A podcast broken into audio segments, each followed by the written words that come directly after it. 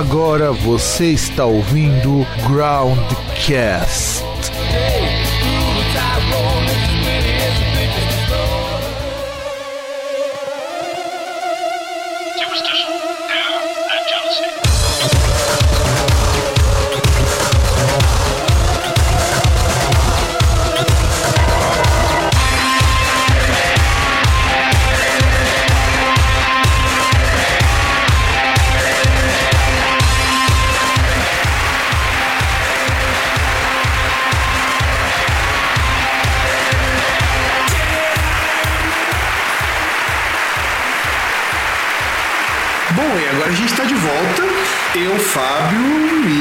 Outro lado o César com a parte 2 dos discos de 1998. Tá animado, César? Não, não. Ou seja, tá animado. Do jeito, do jeito César, mas tá animado.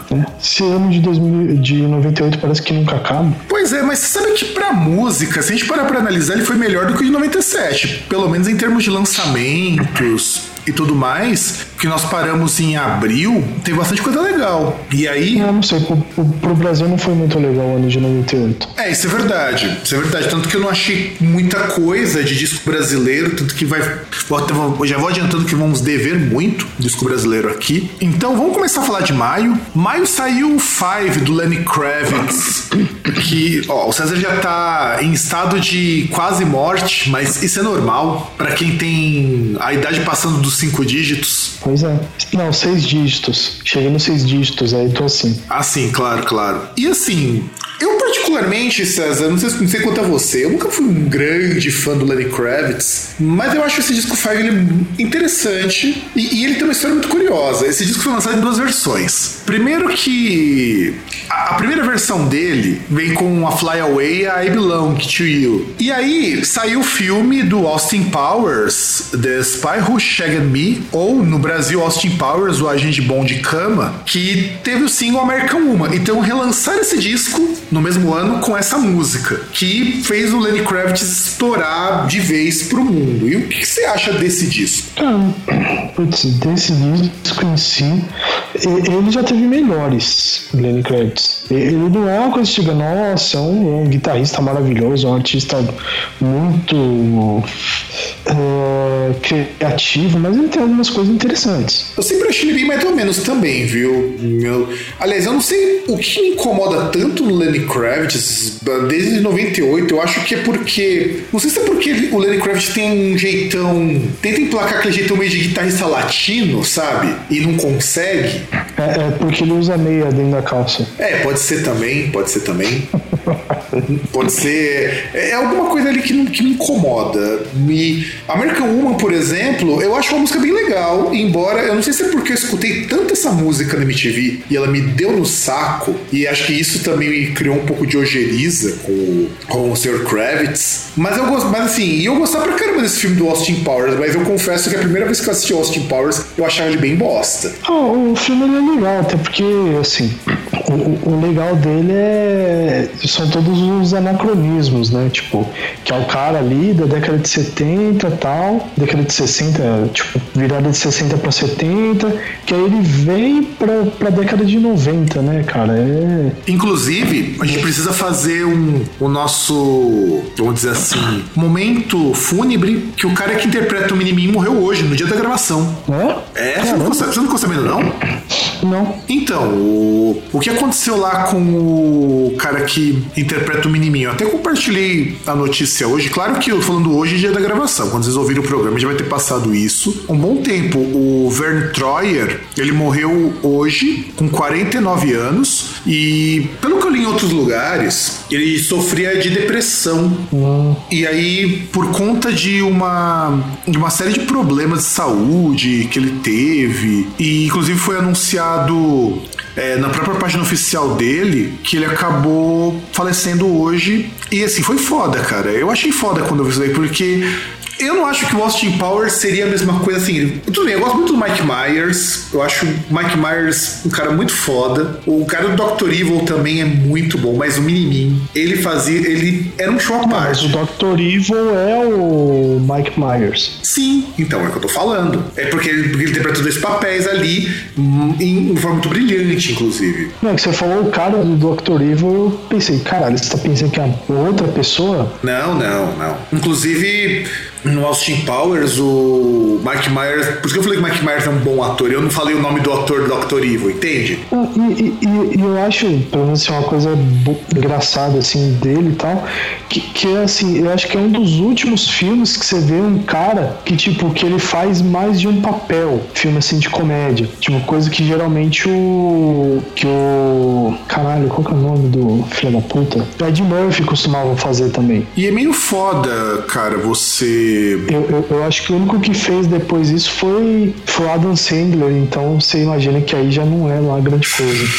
Não, e. E é eu-. Sim, sim. E aqui, pelo que eu agora dando uma pesquisada melhor, a causa da morte dele foi em decorrência do alcoolismo, que motivado muito por depressão. Ó, e ele fez papéis. Ele, fez, ele participou de um monte de filme pica, cara. Porque a carreira, vamos dizer assim, de destaque dele começa em 94. Mas ele tem participação no Man Black, como filho do, um alienígena, que ele era um figurante. Aí ele vai aparecer num filme do Ronald McDonald's como um Sunday. Aí ele é o Minimin do Austin Powers em 99, né? Porque o disco, de 90 do, o disco do Land Crash de 98, mas em 99 saiu o filme, o The Who's Spies Who Shagged Me. Aí ele participa do filme Harry Potter e a Pedra Filosofal. Aí ele participa também de novo do Austin Powers em Goldmember. Como que foi em português mesmo esse filme, você lembra? Caramba. Porque eu não acho que acho que não ficou o Homem do Membro de Ouro. Ah, eu não lembro. Eu, eu- eu- é que eu tava. Eu não lembro como é que foi e eu tava na dúvida que se no Harry Potter ele fez a pedra filosofal. Ele fez, pior que ele fez. Não, e o pior que ficou mesmo, o Homem do Membro de Ouro. Não, se- pior que eu não, pensei. não, eu, não, tô falando assim, se ele fez a pedra filosofal. Não, Se não. papel dele era a pedra. Não, não, não, não foi a pedra. Ele fez um personagem lá do. Do. do Harry Potter. Mas bem que poderia fazer a Pedra Filosofal. Mas porque, é porque a Pedra Filosofal ela aparece muito pouco nas histórias. Só vai aparecer por essa mesa de vez lá pro quarto ou quinto filme. Aí ele fez o. Aí tem uma série de outros filmes menores que ele fez. Ele, inclusive, ele fez imaginar, o The Imaginário Dr. Parnassus. O último filme dele foi em 2015, que ele interpretava um gnomo. É, já tinha algum tempo que ele tava parado, né? Não, porque ele. Ele interpretava a si mesmo em algumas séries. Tanto que, ele, tanto que ele participou do trailer Parker Boys lá nos Estados Unidos em 2017. Ou seja, ele tava muito nativa. Só que ele tava muito triste, tava muito. É, cara, mas, mas aí é que tá, né? Eu- O que eu tô falando assim, questão de ele estar parado. Porque o cara fazer participação especial não é assim, né? Tipo, você vê, a última participação dele foi. Ele fez uma participação especial num seriado em que ele se interpretava. Então você imagina aí o, o hiato aí que ele ficou, tipo, por exemplo, ele fez isso em 2017. Então, dependendo aí, deve fazer um- uns 4, 6 meses, dependendo aí de quando foi. E aí você imagina quanto tempo ele ficou sem fazer nada até aparecer isso. É, considerando que o último filme dele é de 2015. Não, então, justamente, porque é o que eu tô falando, você fazer, a, a não ser que você esteja no ostracismo, você já tá lá, você já tá, e aí de repente começam a te chamar pra séries, aí beleza, aí o cara ele vai voltando, vai aparecendo, até que ele, as pessoas se lembram dele e ele é chamado. Agora, ele foi fez um filme e ele começou a só ter participação, tipo, ele já tava naquele momento de no movimento de descendente, né? Tipo, já tava no- na tendência de queda. E aí meio que deve ter ajudado aí nesse, nesse quadro dele. Mas ele tem uma, tinha uma vida muito, vamos dizer assim, meio foda, porque ele teve uns problemas. Teve um vídeo sexual dele vazado na internet com a ex-namorada dele. Aí ele. Aí acho que deve ter sido. Acho que acredito eu que também o fato de ele, de que ele não tá mais com aqueles. com aquele sucesso todo que ele tinha antes, que ele teve lá com Austin Powers, deve ter pesado muito pra ele também. E eu não duvido isso que você falou que realmente deve ter tornado ele uma pessoa mais triste. E o Troyer, ele tinha até um canal no YouTube. Ele tinha o próprio canal no YouTube, ou seja, parado ele não estava, mas eu acho que talvez o que deve incomodar muito ele é aquela coisa de que, ah, de repente eu tinha participado de, uma- de um filme que me fez ficar conhecido no mundo todo e agora eu tô relegado a, a, a celebridade local, sabe?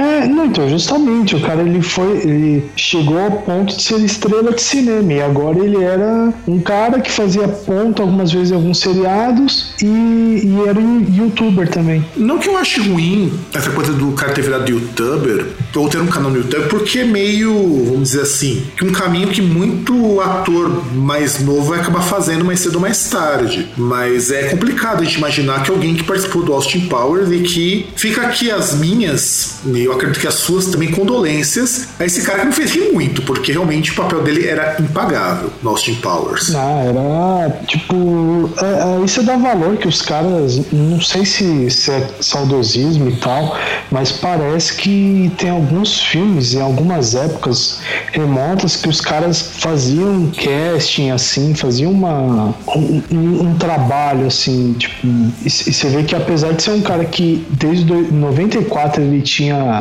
ele, ele fazia filmes, porra, você vê que era um cara relativamente desconhecido, né? é, ele era um trabalhador de fábrica que de repente resolveu começar, resolveu virar ator. Então. E ele era um ator cômico, esse tipo de coisa. Bom, continuando no mês de maio, saiu Version 2.0 do Garbage, que é uma banda que eu gosto muito, falou eu gosto pra caramba. E eu só coloquei aqui pra destacar da música Push It, porque eu lembro que eu escutava muito essa música aqui no Brasil. E eu esse fico... disco aí é legal, né? Não tem só essa. Não, sim. Esse disco é... Não, esse disco é bom para caralho. Eu acho esse disco foda. Eu, aliás, eu gosto muito do Garbage, né? Eu fiquei super feliz quando eles lançaram o disco novo, inclusive, porque uma coisa que me incomoda muito hoje, não sei quanto a você, mas sabe essas bandas com vocalista, parece que são todas muito iguais. E, e todo aquele jeito de é, menininha metida rebelde que faz duas, três musiquinhas mais pesadinhas e depois casa e vira mãe. E você não tinha isso nos anos 90. Nos anos 90 é tudo muito foda-se, sabe? É, a Shirley Manson mesmo, ou o que quer que seja nessas bandas de garotas, tinha muito aquele, aquele restinho do. Aquela, aquele resquíciozinho do movimento Riot Girl, sabe? É, tirando coisas como, por exemplo. Caramba, isso que é foda, eu vou falar o nome. Me lembrou justamente uma outra banda e agora eu esqueci o nome da banda. Muito provavelmente a gente vai falar dela nesse programa aí, então guarda aí que, que tem disco provavelmente dessa banda mais pra frente. Que, Sim, que, que, que, que, é justamente o, o, é, Era o contraponto, porque a vocalista era a vocalista, tipo, toda. É, tipo, sabe?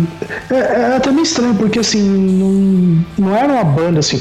Foi uma banda que estourou nessa época tal. Só, só que assim, a, a vocalista, assim, você não via muitas coisas deles também. É, tipo, ela era loirinha, assim, bonitinha, mas era, não tinha um estilo assim tão. Não é, tão não de é... presença assim tão forte. É, tinha, mas não era exatamente como aconteceu no Garbage. E o, e o que me chamava muita atenção no Garbage é porque aquilo parecia tudo muito mais autêntico, sabe? Tanto que você pega hoje, as músicas ainda são muito legais. E, e eles estão muito bem. As, a banda continua meio Garbage. Lógico que o produtor do Garbage, o cara é um monstro fenomenal. É o cara que produziu o primeiro disco do Smashing Pumpkins, é o cara que produziu o primeiro disco do Nirvana, o primeiro disco do Nirvana. É, então acho que não tem como o cara produzir um disco ruim, com uma visão dessas como músico e baterista da banda. Os caras simplesmente têm um baterista que é um produtor pica. É, então. Tem, tem um cara que manja, né? é só isso. Ele só tem o produtor pica grossa. É só isso. O cara que é um produtor muito bom e é baterista dos caras. É só isso. Eu acho que não tinha como dar errado. E eu gosto muito da voz da Shirley Manson também. Eu acho muito boa a voz dela. Porque foge também daquele estereótipo de vocalista feminina, sabe? E, e o estilo da, da música do Garbage também, ele foge. Ele, ele, assim, se você pegar assim comparar com as outras bandas, ele fica meio difícil de rotular. É, porque ele puxa um pouco pro lado do, do punk, um pouquinho do, do grunge, um pouquinho do, do pop rock, é tudo ali naquele meio, sabe? Um pouquinho tem, do, do mas, indie. Mas, mas, tem, mas, tem, também tem também um pouco de sintetizador, de, sim, de sim. instrumento eletrônico, entendeu? É, lembrando que o cara do baterista do Garbage produzia disco do Nine Nails também, então a gente pode entender que o cara devia de vez em quando conversar com o Trent Reznor e trocar umas ideias. Daí deve se sentir. Então, Não, não, e justamente por isso que não, não dá para falar muito assim de rock, porque era uma época que não se não se permitia, tipo, você sendo músico de rock, não era permitido você colocar coisa eletrônica dentro da sua, da sua música. Era, era um sacrilégio. Sim, com certeza, com certeza. E você já viu as fotos da Shirley Manson hoje? Não. Cara, ela continua muito bonita, meu. Muito mesmo. Hum, porque normalmente a tendência dessas vocalistas muito, vamos dizer assim, que levam essa vida muito agitada é que elas deem uma. que a idade pese mais, né? Mas não no caso dela. É, mas aí depende também, né? Porque tem temas que vão e tal, tem outros que não.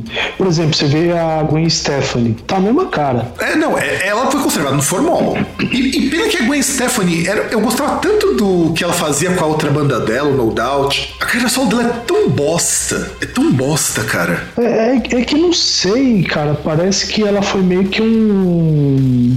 Sei lá, meio que um prelúdio pra, artistas tipo Katy Perry. Parece mesmo, parece mesmo. E isso que eu acho foda. O No Doubt, eu acho que o No Doubt estava mais ou menos na mesma linha, se nós pararmos pra pensar, que até na mesma época, só que uma versão mais pop do Garbage. Era a versão mais pop do que o Garbage fazia nessa época. É, é que, que eram três bandas aí com vocal feminino, que é assim, tinha o No Doubt e essa banda aí que eu não falei agora, eu lembrei o nome, mas como você falou que provavelmente a gente vai citar, eu vou guardar o nome, que, que elas faziam uma linha mais pop, né? E o Garbage que era mais alternativo, né? Não É. dizer mais rock. É, Era, mais, era, era mais era, alternativo. era o alternativão dessas bandas, né? Era a banda que puxava pra uma coisa bem mais arrastada. E a gente pode ter do Cardigans também, que é da mesma época. Era o Cardigans que eu ia falar. Mas não é o Cardigans que a gente vai colocar, infelizmente. Porque o Ah, Cardigans então. Não, então, é que, que era o Cardigans porque justamente era Mas é um a contraponto. Vocalista toda. Mas você tem toda, razão. Toda, toda certinha, tal, toda bonitinha. Inclusive eles são suecos, né? Sim. Mas sabe que o Cardigans, eu até tenho alguma simpatia pelo Cardigans, cara, porque eu gosto muito daquela My Favorite Game. Sim, que é trilha sonora do Gran Turismo, inclusive. Não, então, eu, acho legal, é que não é. Cara, É, mas é, você- aquele negócio, não, não dá pra comparar, né? Não mesmo. É, o, por exemplo, você pega o Garbage, ele tá num outro patamar. Inclusive, por isso que é uma coisa que continua. Cardigans mesmo, nem sei se terminou. Aliás, deve ter acabado, mas nem sei quanto tempo durou antes aí de, do fim, né?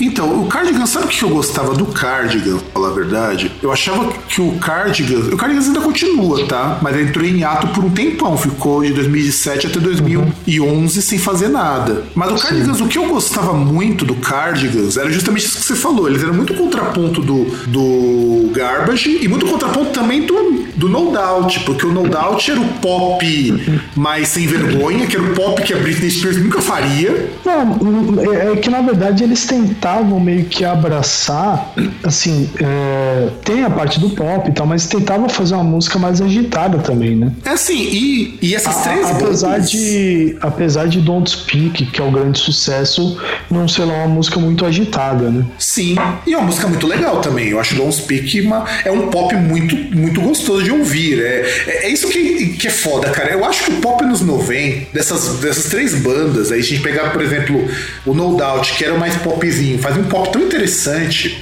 porque tu- todas as bandas eram muito puxadas pro rock, a pegada delas. é, Mesmo- é- é que era o, o- o ruim acho que era a questão da saturação que tocava muito Sim, eu concordo. Isso eu concordo contigo. Porque a gente, a gente, a gente lembrar que nessa época nós tínhamos No Doubt, nós tínhamos é, o Cardigans e nós tínhamos o Garbage como as três grandes bandas de mulheres, com mulheres líderes e que tinha esse estilo mais alternativete, um puxando pra cada lado. Eu acho que nessa década de 90 a gente teve muita coisa interessante que infelizmente se perdeu. não na década de 90 pô, só você pegar assim de, de bandas assim e, e artistas que tinha eh, ca- capitaneados por mulher poxa você tinha a Fiona Apple também Verdade. que tinha uma grande Verdade. uma grande tipo a- a- a- ela aparecia bastante sabe tinha um grande sucesso a Bjork mesmo você tinha ela estourando no mundo inteiro na Puta, década cara, de 90 Puta, cara, Bjork é, é uma coisa que algum dia a gente precisa fazer um. pesquisar um programa programa para falar sobre ela e eu fico com medo disso, porque ela tem uma carreira muito longa, ela fez muita coisa e é tudo muito espalhado para você achar essas coisas. E eu não gosto de nada dela, é incrível, eu não sei, é muito estranho, já é, é aquele negócio que não desce, cara. Ah, mas é normal. Cedra, vindo de você, me, me espantaria se você dissesse, eu curto.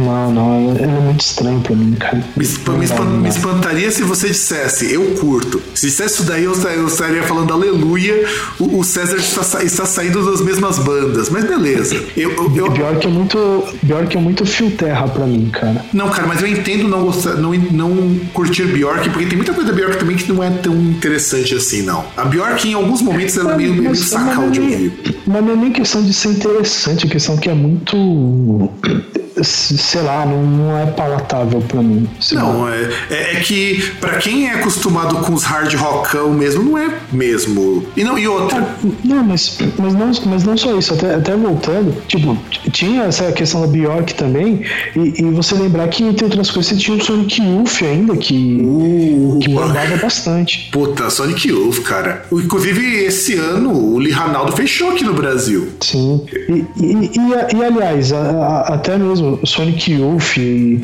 você tinha outras bandas, tipo. Black Crowes. Ah, ah, não, não, não, mas eu digo bandas com, com vocalista, com mulher no vocal. E, e você tinha, por exemplo. A, aí você já tinha outras bandas um pouco um, um patamar abaixo, né? Tipo, tinha aquela Breeders também, que, que fez bastante sucesso na, na, década de 90, fez um sucesso razoável. Puta, esse eu não tava lembrado, cara. É, realmente, eu, eu agradeço por você lembrar dessas coisas, porque realmente eu não estava lembrando. Agora que você me tocou. E, e, isso me puxa também uma outra banda. Pena que não lançou disco nesse ano, lançou só no ano seguinte, que foi o All Saints, que era a versão pobre do pop com, com mina, porque elas faziam mais sucesso com o pessoal é. alternativete do que qualquer outra coisa. É, que era um meio termo, né, entre o você ter assim algo perto do soul e tal, só que feito por, por, por moças brancas, né? E, e meio que o pop, mas não tão pop assim. É, é exato, né? exato. Agora vamos, vamos pro próximo mês, mês de junho. Bom, junho já começa a ficar, uma, ficar um pouco mais interessante naquelas. Começamos com o Smashing Pumpkins com Adore. Nós fizemos um programa sobre Melancholy, aí lançam o Adore, que é um disco que muito fã não entendeu, porque é um disco sombrio, é um disco experimental, é um disco com umas partes eletrônica, e, e, eu decidi fazer uma coisa antes de começar esse programa, eu decidi reescutar o Adore. E eu falei, poxa, e não é que o César tinha razão, que realmente o disco não é tão ruim assim? Não, o disco é legal, é que Sim. as pessoas não entenderam porque o, o Billy Corgan perdeu o cabelo, ele parecia o tio Chico. Mas você sabe que as pessoas realmente estranharam quando viram o clipe? E isso, é, isso, não é, isso não é brincadeira, realmente as pessoas estranharam que ele tava careca de um tempo. É, cara, e, e, e tipo, fica estranho porque você pega pelo jeito que era o clipe e tal, o, o, tipo, cara, é muito estranho. E, e, tem umas influências de Dark Wave ali no som. É uma coisa mais dark, é uma coisa mais gótica, é uma coisa mais próxima de pista de dança, aquela coisa toda. O próprio Billy Corgan fala que tem uma influência meio pós-punk nisso daí. E eu parei para escutar, porque na época que eu tinha escutado, eu achava meio chato isso daí. Inclusive, foi por muito tempo uma das coisas que eu mais detestava era escutar Smash Pumpkins por causa desse disco. Eu falei, não, antes de escutar, deixa eu seguir o que o César disse, que é um disco legal, tudo mais tal. Eu até falei bosta no outro programa, tem que me redimir no Melancholy. Realmente, o disco Adore não é um disco ruim, pelo contrário, é um disco bem legal. Não chega perto do Melancholy, tá muito distante e nem precisa. Eu acho que é bobagem querer chegar próximo, mas é um disco bem legal. Eu assumo que é um disco bem legal. Adore é uma baita de uma música, Avador. Sim, e, e, e, foi dele que saiu aquela trilha do Batman também, né? Sim, sim, sim, sim. Inclusive, acho que tem um é, clipe. Is the beginning is the end. Sim, e essa música é legal. Eu gostava dessa música porque essa música combinava com o filme, mesmo o filme sendo meio bosta. É, é então, eu, eu, não gostava muito porque a, a, a, música é estranha, ela, ela não, não é ruim, mas ela é estranha. E ela é mais estranha do que Avador, inclusive. Porque ela é mais sombria zona também. Ela tem um clima do filme do Batman, só que o filme Sim. do Batman não tem um clima do filme do Batman. É uma coisa muito cara, estranha. Não, o, o pior é que é estranho. Agora, falando em filmes, eu acho que a música ela combinaria mais com a trilha sonora do Spawn. Combinaria mesmo, concordo. Ah, imagina se a gente fosse montar uma trilha sonora pro Spawn, que é dessa época também. Eu não lembro se saiu em 98, 99 o filme, mas é por aí. É, podia juntar isso, podia juntar Prodigy, que ia dar uma puta Cara, uma mas, trilha. mas, cara, eu, eu não achei ruim a trilha do Prodigy, até. ah, Do Prodigy não, do, do Spawn. A- a- até porque tinha aquele lance de você pegar bandas de, de metal e, e juntar com bandas de eletrônico. Igual você tem o, a- o Atari Teenage Riot com o Slayer. Que, aliás, que-. Que paulada aquela música dos dois, hein, cara? Foi a melhor música que o Slayer fez antes das bosta que foi produzida, cara. Paulada. Cara, e, e daquela trilha eu não lembro assim de, de nada que tenha sido ruim. Eu lembro que você comentou dessa trilha, eu até fui procurar depois. A gente tinha comentado há muito tempo num groundcast que eu não vou lembrar o número. Você tinha comentado essa trilha do Spawn, eu fui procurar também há muito tempo. E, você, e é verdade, eu não lembrava dessa combinação. E eu peguei justamente essa música do Slayer com a Teenage Riot, que eu tinha recebido há uns três anos um, um press release do produtor do show dos caras do Teenage Riot do Brasil. Era pra ter coberto esse show, é que eu não consegui por conta de daquela época eu tava muito atarefado, porque o Alec Empire ia tocar aqui, ia ter uns eventos tudo mais tal, e eu não consegui. Eu queria ter ido, porque eu acho muito legal a Teenage Riot. Eu queria ter ido, mas eu acabei não, não conseguindo. Mas, é- mas é verdade, você tem toda a razão. Bom, aí teve. Vamos começar agora com as bostas, vai. Bom, uma das bostas, né? Porque outra aí eu vou, eu vou, deixar pro ouvinte decidir. Slayer lança aquele disco lindo, maravilhoso, cheiroso, que todo fã de Slayer gosta, que é o Diabolos in Music. O que, que você tem a dizer sobre esse disco, César? Cara, eu suspeito que tem alguma música que eu goste nesse disco. Eu não consigo gostar, cara, de Diabolos in Music.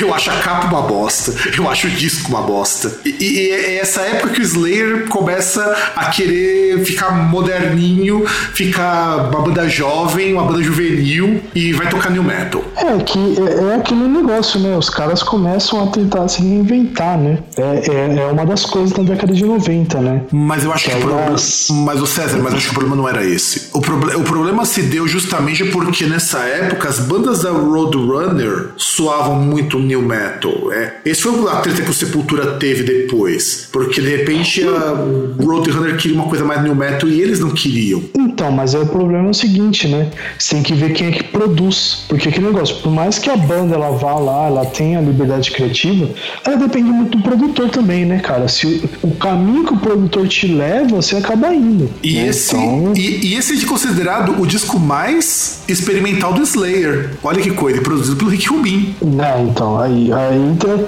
aí temos a fonte do problema. É verdade. Esse, esse eu concordo. O Rick Rubin tem um puta de um nome, mas eu nunca vejo nenhum disco dele da década de 90 pra frente que seja bom. Que é foda, tipo, eu, eu tô até vendo aqui a lista do disco, ah, não tem nenhuma música assim que, que eu vejo assim, nossa, que tenha destaque. Mas também é, é, é, é mais ou menos. É, é aquele negócio. É que se você achar algum disco de 98 do Megadeth, foi pior do que esse disco. Será? Vamos ver se o Megadeth tem. É que eu não coloquei disco, eu não achei nenhum disco do Megadeth nessa época. Mas deixa eu até procurar, porque se tiver, nós vamos citá-lo agora, mesmo que não seja no mês. Que Porque, Megadeth- porque o Megadeth precisa ter um disco em 98 pra poder. Não, ele saiu só no, só, só no ano seguinte vai sair o Risk, cara. Que é o começo da trajetória merda. Ah, ah, e- e- então, se, se- se você quiser ser muito. é, como é que eu posso dizer? Se quiser ser muito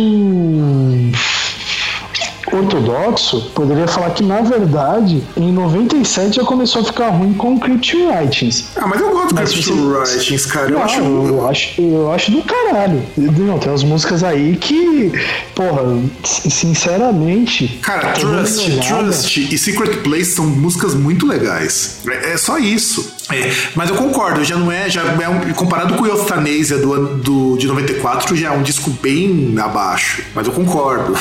Mas para alguém realmente muito mais ortodoxo, vai achar já o Crypto Writings bem mais fraco. Mas E o Risk é horrível. O Risk. aliás, o Risk ele compete com o Diablos em música? Talvez não, talvez não, não, não compete, da música. cara. Não compete, Sabe cara. o que ele compete? Ó, ó, ó, a capa dele, cara. Capa do Risk. É que assim, se É, for é por critérios. Se for. É verdade, a capa dele também é tão ruim quanto. Não, é que a capa do Slayer é mais mal feita, cara. É só uma foto de um cara que parece o Billy Corgan. É o Billy Corgan gordo, né? Exato. Eu acho que o Billy Corgan gravou o, o Ador e foi fazer uma ponta no Slayer pra pegar uns trocos pra pagar a gravação do disco. Não, não, nem gordo é. Pior que, que nem gordo é. É um cara muito estranho. Não dá pra entender essa porra. Não, mas o Cryptic, o Risk ainda consegue ganhar porque pelo menos ele conseguiu ouro na certificação lá da, nos Estados Unidos do disco de ouro e, e prata lá na FP. Então, isso faz ele ficar acima, só. É. E o Diablos e Music não conseguiu nada. Então, é, é só por ah, isso. Mas eu ia falar que não conseguiu porque é Slayer, né? Porque Slayer é, é diferente, então já não, não liga para essas coisas, né? É verdade. Ele não liga nem pra qualidade. É, tem razão. Eu, eu, eu, tava, eu estou exigindo demais. Você, você, tem razão. Aí saiu, só pra constar, o primeiro disco do System of a Down. Por que é o chamado System of a Down? Por que eu coloquei nessa lista? Eu não gosto de System of a Down. Eu já vou deixar isso claríssimo. Eu acho o System of a Down uma banda muito superestimada, mas tem muitos méritos que eu não posso desmerecê-los. É, é uma banda de metal, embora muita gente não admita que, que o sejam, que tem um lado político, um lado ativista que eu respeito pra caramba. E que os músicos são muito bons, as músicas são muito boas, tem umas técnicas de música ali que são muito impressionantes para uma música mais popular, só que não me desce. É, é isso, não me desce. E você, César? Cara, naquela onda de odiar new metal, eu não gostava de System of Down. Mas eu, eu até assim reconhecia a, a, qualidade dos músicos, porque assim, os músicos são. Assim, se você pegar comparar com bandas da mesma época, é uma banda totalmente diferente, é muito superior. Não dá pra comparar o System of a Down com o Limp Bizkit. Com o Papa Roach, né? Com, que é da mesma é, época. Eu, eu, acho, eu acho que nem com o Korn mesmo nem. Hum, Musicalmente eles estão muito acima, inclusive. Sim, e, e assim, eu, eu, até gosto, passei a gostar de, entre outras coisas que eu passei a gostar, passei a gostar de System of a Down, tem algumas coisas interessantes. É que assim, eu acho que eu não gostava do System of a Down, pelo menos eu não ouvia, porque eu ia nessa vibe mesmo que você falou também, de odiar New Metal. Sim, eu tive essa fase de odiar New Metal também. Tive muito essa fase, embora eu gostava de Cold Chamber. Então, eu sim, eu sou hipócrita pra caralho.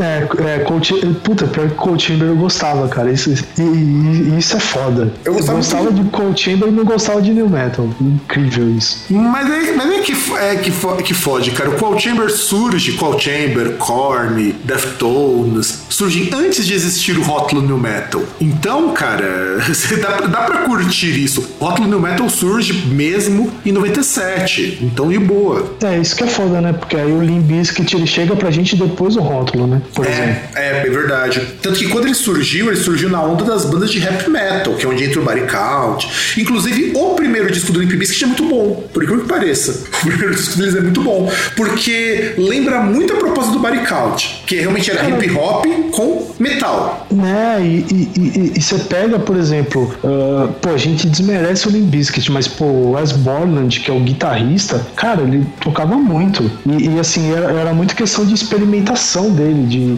de efeito e tal. Que, que é, tem aquela frase do Tom Morello que eu fico repetindo, que ele falava que um dos méritos assim que ele via no new metal, assim, nessa geração, que era, aliás, a frase do Tom Morello não, de outra pessoa citando o Tom Morello, porque tipo, você pega caras nessa, na década de 90, eram caras que experimentavam muito na questão de efeito. Sim, sim, sim. E, e, e, e testava, tipo, é, e vem guitarra sete cordas, é, guitarra barítono, e, e tentavam sonoridades assim mais graves, né? Tocar em drop C também, que era uma coisa que muita gente não arriscava. O drop G surgiu é, que, depois. Que, não, não, que justamente aí eles pegavam guitarra de sete cordas e, drop C, né? Que era uma coisa que não era muito comum pro rock. E isso era legal. Tanto que, tanto que eu lembro quando eu conheci Felipe Beast a primeira vez, era o Fred Durst cantando rap.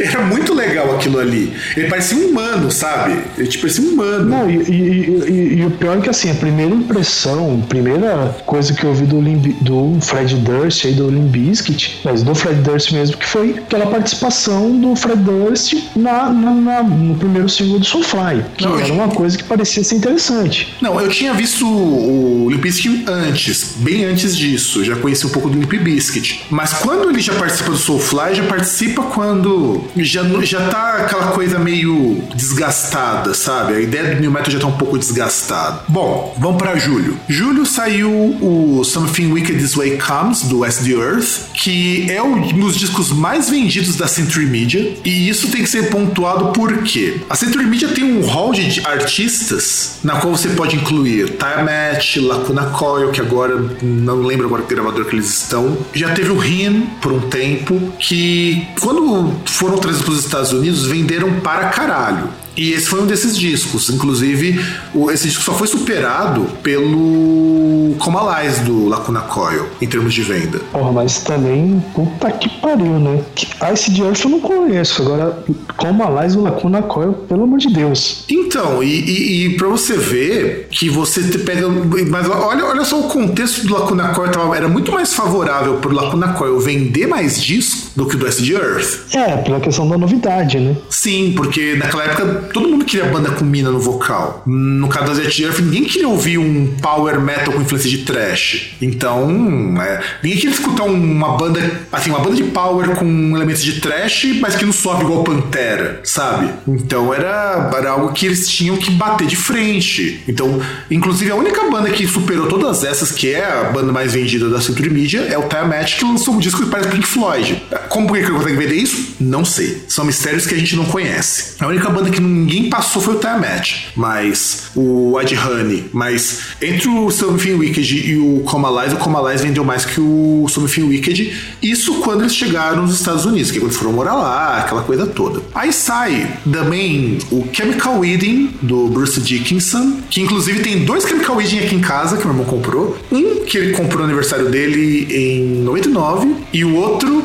que meu irmão comprou de novo porque estragou o encarte daquele primeiro. Uhum. E só uma coisa que eu queria acrescentar antes aí, que a gente, pra não passar muito, pelo que eu vi aqui, nenhum lançamento do Lacuna Coil fora da Century Media. Talvez eles estejam fora gravando um novo álbum, mas. Hum, tá. Só pra, porque eu acho, porque eu acho, porque eu achei. O álbum saiu por lá também. Até 2016 na Century Media. Ah, não, tá. Só pra eu citar, então eles continuam na Century Media, beleza. Eu gosto muito do Chemical Wedding, ainda não é meu favorito. Meu favorito ainda continua sendo Accident of Birth, por uma série de razões. Eu acho que é um disco com músicas muito boas, com as temáticas muito mais interessantes, mas, cara, The Chemical Wedding é realmente o master opus do Bruce Dick. Não tenho o que dizer, cara. Eu, eu, acho que a única coisa que não dá nele é a capa. A capa não entendo. Porque ela é uma pintura do Blake. Aquilo ali é um quadro. Hum. Aquilo ali é um quadro do William Blake que o Bruce Dixon pediu autorização para poder usar. Entendi. Então por isso que é meio esquisito. Ele foi pegar aquilo ali porque aquilo ali se chama O Alquimista, aquele hum, quadro entendi. do Blake. É, inclusive tem uma, uma das músicas que se chama The Alchemist. E, e não, e ele tem um, uma música Aliás, que é um poema do E a temática do a temática do, do disco é essa, né? Sim, temática do disco é essa. Então, eu acho uma coisa muito legal isso.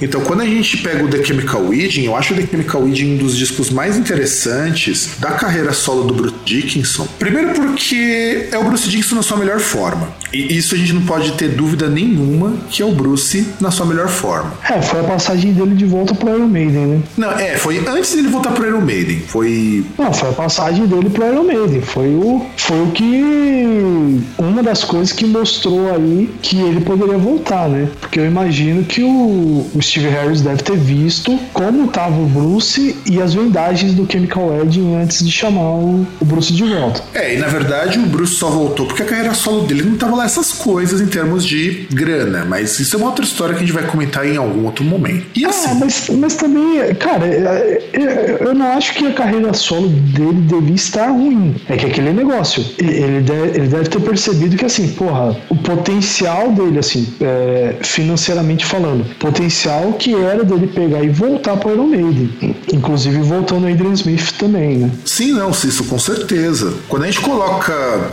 o Iron Maiden, quando a gente coloca a questão do The Chemical Wedding, The Chemical Wedding foi o disco que fez o Bruce Dixon fazer uma turnê mundial, que passou por aqui, inclusive. Sim, inclusive gravou um disco ao vivo aqui. Sim, sim, sim. No Scream for Me Brasil. Sim, que é um disco horroroso. Que sabe-se lá, que sabe lá por que diabos tinha uma piranha na capa. Por causa da Amazônia, os caras acham que por porque como a Amazônia tem piranha, piranha é um peixe nacional. Não, Não, é, os, os caras imaginam que, né, tipo, no Rio Tietê tem piranha, né? É, só se for.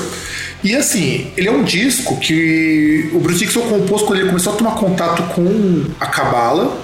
Então por isso que ele tem muitas referências ao tarô, a, a Ordem da Rosa Cruz, tanto que The Chemical Wedding é o manifesto lá do, do Rosa, da Rosa Cruz, chamado Casamento Alquímico. E também ele vai fazer muita referência ao Blake, tanto que tem um, uma música do, do The Chemical Wedding que é um poema do Blake, que ele vai cantar. Então existe uma série de referências ao William Blake também, que era um cara que via anjos, aquela coisa toda. Então é um disco com muita referência. A minha música favorita desse disco é The Tower. Eu acho The Tower uma música tão legal desse trabalho, mas acho que a única música que eu não curto muito The Chemical Wedding é a Machine Man. Eu acho ela tão um, ué, sabe? É que não dá também pra fazer um disco com todas as músicas boas, né? Ou com todas as músicas que todo mundo goste. É, isso infelizmente não dá mesmo. Isso é o tipo de coisa que infelizmente não rola porque não rola, né? E aí saiu, aí você que, que eu sei que você não curte, é Hello Nest do Beast Boys, que é o quinto álbum deles, que veio quatro anos depois do Will Communication, e tem o Intergalactic e o Body Moving como grande sucesso, inclusive o Intergalactic com aquele clipe do robozinho que foi parodiado pelo Pato Fu, uma versão bem tabajara. E César, mostra o seu ódio no seu coraçãozinho por esse disco, que eu sei que você alimenta. não é ódio, simplesmente eu não gosto. Para mim é um negócio totalmente indiferente. Para mim é como se ele não existisse. Mas sabe que esse é o disco de maior sucesso deles, do, do Beast Boys. Não tem problema, eu não lembro esse disco. Simples assim. Eu curto bastante esse disco. Claro que eu acho o Recommunication muito melhor, porque de todos os discos do Smash, do pessoal do Beast Boys, o Will Communication é mais próximo do rock, que é por isso que eu gosto mais, inclusive, do que dos outros discos. Mas eu gosto muito desse disco justamente porque ele é diferente, bem diferentão dos outros discos deles. E, e também por conta do seguinte: foi a primeira vez que eles começaram a, vamos dizer assim, a despontar um pouco mais sucesso na MTV. Muito mais do que quando eles lançaram lá o E-Communication, que tem aquele clipe maravilhoso de sabotagem. Aquele clipe eu acho sensacional, eu acho um dos melhores clipes que meio que deu origem a muita coisa que o Hermes Renato fez. Cara, sabotagem tá na lista aí do, dos melhores clipes da videoclipes da história, cara. E aí na sequência saiu também que eu preciso colocar, porque tem, tem uma historinha nisso aqui que você acha que você vai gostar, César. Eu sei que você não curte Fear Factory, porque você não é um rapaz jovem, e o Fear Factory lança o Obsolete, que é o disco de maior sucesso do Fear Factory, que é uma banda de metal industrial lá dos Estados Unidos, e eles gravaram um cover de Cars do Gary Newman. Então eles ficaram famosos por causa de um cover nesse disco. Só que tem uma, uma controvérsia nesse disco muito tempo depois. Eles fizeram uma versão em ouro para ser vendido no allbeat.com, incluindo outros itens como a guitarra autografada pelo Papa Roach, os itens do Crazy Town, uns itens do, do acervo pessoal do Slipknot. Isso lá para os anos 2000 para ajudar a pagar o tratamento do câncer do Chuck Schuldiner. Uhum. Eles queriam pagar o... Porque... E aí, e aí eu, eu, eu, tenho que realmente falar que eu, eu vou parar pelo menos por um segundo de zoar o Crazy Town, porque os caras realmente queriam ajudar o Chuck Schuldiner para tratar o câncer dele. Então, eles merecem não ser zoados por pelo menos uns 10 segundos, vai. Não, eles merecem respeito, pelo menos. Sim, porque eu acho uma atitude muito nobre da parte deles ajudar um cara de uma banda de metal que era muito fora do estilo deles, muito fora do rolê deles, e os caras também ajudaram. Todos os caras que ajudaram eram caras dessas coisas, das partes mais populares. É porque o Chuck também ele era muito conhecido, ele era muito querido por esse povo. Uhum. Não, e, e, e, é legal porque mostra bem aquele. como a, a, terra da oportunidade é um lugar maravilhoso, né? Que você morre e ainda assim você deixa uma dívida é, impagável para quem fica, né? É, e na verdade isso daí era pra pagar o tratamento dele, que ele, tava, que ele não tava conseguindo pagar, porque o Death e o Contour Denied nunca deram muito dinheiro para ele. Isso que é foda. Uhum. O Death é uma puta de uma banda, é a é, a gente pode dizer, a primeira banda de death metal, mas nunca deu muito dinheiro pro Chuck. Só que tem um problema. E, e, e o tratamento era caro pra caralho. Só que aí. Um cérebro. Só que aí, olha o que aconteceu. Não rolou o leilão, uns problemas logísticos tal. Falar, beleza, vamos remarcar o leilão. Remarcaram o leilão. Quando fizeram o leilão, três dias depois o Chuck morre. É, então. E aí os caras ficam, caralho. E aí é foda isso. E aí é foda. Não, é foda só que aquele negócio, né? Os caras, os caras tinham que lembrar o seguinte, que o cara morre, mas a dívida não. É, exato. Tanto que um grande problema dos Estados Unidos é isso que vocês vão, caros amigos, ouvir muito, é que muita gente morre de doenças que são assim. É, o cara morreu de câncer porque não tinha dinheiro para se tratar. É simplesmente por não morreu porque realmente deu azar. Ele morreu porque não tinha dinheiro. Tanto que a família deles, do, do Chuck, é, fez uma coisa muito legal. Fez a fundação Chuck Scogener, que com a venda dos itens do 10, arrecada dinheiro para ajudar as pessoas que precisam tratar de câncer. Né? Porque, porque aquele negócio, tudo bem, o, a doença dele era uma doença complexa, mas lá é, é essa lógica perversa de que tratamento de saúde Cê, cê, cê, você tem saúde se você tiver dinheiro. Se você não tiver dinheiro, você toma no cu. Torce pra não ficar doente. Exato. Não você, nada. você só tem uma vantagem ou, é, nos Estados Unidos, acho que desde a década de 80, eu acho, quando você faz 65 anos, que você pode ser tratado de graça com tudo por causa do Medicaid. Medicaid você pode ser tratado, mas o Medicaid tem limite. Você não, eles não te pagam tudo. Mas o Chuck não tinha tudo isso, então deu azar, deu ruim. Aí vamos pra agosto. Agosto sai o The Miseducation of Lauryn Hill, que é o primeiro disco da Lauryn Hill. E, o que é legal de falar desse disco, em primeiro lugar? Um monte de portal tá falando, comemorando os 20 anos desse disco que é fenomenal. É, eu só digo isso, ele é fenomenal. Quando a, a Lauryn Hill saiu da outra banda dela pra fazer carreira solo. Uhum. E aí aproveito e repito aquilo que o César disse, de fazer um pop misturando com soul, com esses elementos da música negra que não estavam tão em voga ainda na década de 90 e que agora você tinha uma negra fazendo isso. Isso era muito bom, porque ela fazia com uma qualidade, com um bom gosto muito interessante. É, que foi quando ela saiu do Fudis, né? Isso. E com uma produção foda. Foda, uma produção foda, com muito músico. Tanto que deu até um rolo que teve músico que não foi acreditado, porque se esqueceram. Era tanta gente que trabalhou nesse disco que não lembraram de acreditar todo mundo. E esse disco, ele é inspirado pelo filme filme e pela biografia The Education of Sonny Carlson e The Miseducation of the Negro, que são dois é, livros que falam sobre personagens da história dos Estados Unidos, personagens históricos, que eles são negros que desafiam o sistema. No caso do Miseducation of Sonny Carlson, ele é um cara que ele é um adolescente negro que, junto com alguns amigos, vai lá roubar um mercado, mas ele vai roubar comida e dinheiro. E ele é preso e ele recebe uma pena, ele é encarcerado, e ele vai ser encarcerado porque ele é negro. Os outros amigos dele vão vai cair fora. E aí ele entra pro The Lords, que é uma gangue local. E aí, depois, a partir daí, com o desenvolvimento da gangue, com isso tudo, ele começa a mostrar a questão do, do sistema. Lembra muito, não sei se você conhece, talvez você conheça, talvez não sei. Sabe o Capitães da Areia, do Jorge Amado? Sei de nome, mas não. É, é muito, não me recordo. É muito nessa pegada do, do mostrar esse lado do, dos, das pessoas que são, vamos dizer assim, desamparadas e sofrem um preconceito fudido e são vítimas de um estado negligente e ela, e ela se baseia nisso para escrever o disco dela. E o Miseducation of the Negro, do Dr. Carter Woodson, é uma tese que diz o seguinte: que os negros são doutrinados a obedecer aos brancos nas escolas onde eles estudam e faz com que eles se tornem dependentes e que eles não almejem lugares de destaque. E esse livro, que é a Deseducação do Negro, uma tradução adaptada, é para falar: corda que, que o sistema quer que você sempre obedeça. E o mundo não é assim. Que inclusive deviam traduzir esse livro pro Brasil, porque eu acho que ele é mais do que necessário. Ah, mas não vão, porque aí o negócio é que hoje em dia negro, é, pro negro ser bom, ele tem que ser rico,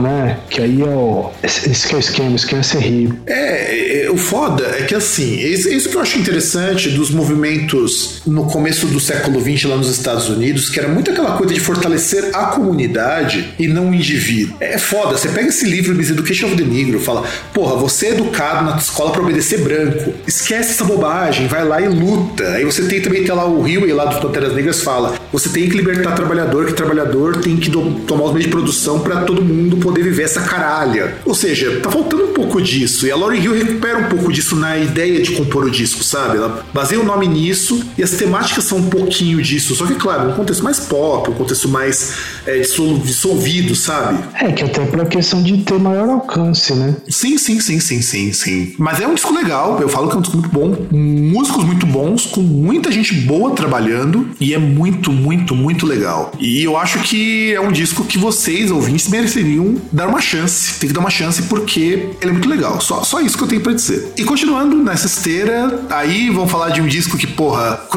eu coloquei um pouquinho isso aqui, o César lembrou também de colocar esse disco ao mesmo, quase que ao mesmo tempo. Hellbilly Deluxe do Rob Zombie, que culmina justamente com o último disco do Wet Zombie. Eles caem fora para cada um seguir o, seu caminho e depois o Rob Zombie lança o disco solo. Eu só falo o seguinte, cara: Drácula é uma das músicas mais fodas que eu escutei na minha adolescência.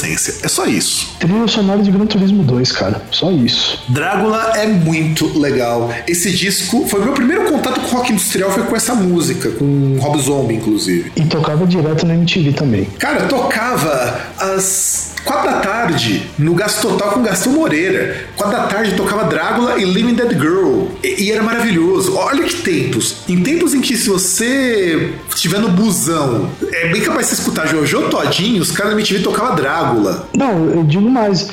No, em tempos que se você ligar na MTV, você vai ver uma reprise de Adotada ou daqueles... É, caralho, qual que é o nome do... É, Are You The One ou aqueles Caralho. É que tem uns seriados lá que é tipo. É, é, tipo, não sei se lembra, na década de 90 tinha um seriado lá da MTV que era tipo. Que era tipo um reality show, né? Tipo, vários. Uma molecada lá, um monte de gente numa casa. Não, 20 tantos junto, Não, 20 tantos anos? Não, não, não, não, antes ainda. É, era da MTV dos Estados Unidos. Ah, tá, mas eu acho, acho, acho, que eu sei qual que é, não tô lembrando não, mas acho que sei qual que é. Que, que agora você tem um parecido, tipo, o, o mesmo formato e, e vários aí na MTV ainda, que eu não lembro o nome dele agora, mas é tipo, é, será de pegação, é idiota. Mas tipo, não, não de pegação é, arranjado para ter pegação, mas tipo, pessoas morando lá numa casa tal, enfim.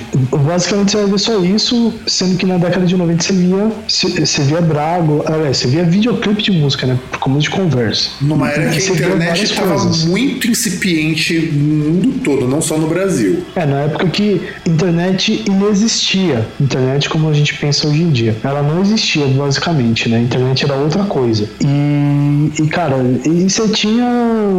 Mas, tocava Drácula e tocava um monte de coisa, né? De, dependendo do dia, eram programas com temáticas diferentes, inclusive. É, eu, eu agradeço muito a minha formação musical, a própria MTV, porque você tinha um disco MTV que passava uns pop nojento, mas ok. Era o que, eu me conformava e eu aceitava porque era o que as pessoas normalmente ouviam. E é, passava as mais pedidas, né? Exato. E a gente, e a gente não, não reclamava porque era, era esperado. Só que antes você tinha um programa que passava, sei lá, um Ramones, seguido de um Rob Zombie, um Marilyn Manson. E depois passava um outro programa que o cara pedia Angra, por exemplo. Então era maravilhoso isso. Era maravilhoso. Aí vamos pegar um outro disco que eu acho esse disco bem interessante, que é o Follow the Leader do Korn, que é o disco mais vendido do Korn. O Korn passou a ser uma banda gigantesca a partir do Follow the Leader, porque é um disco muito bem produzido, é um disco mais palatável do que o disco anterior. Inclusive, o disco anterior eu gosto muito daquela música Edidas, porque é uma música bem cruazona, bem, bem podreira, e eles mudaram pra uma coisa bem mais refinada.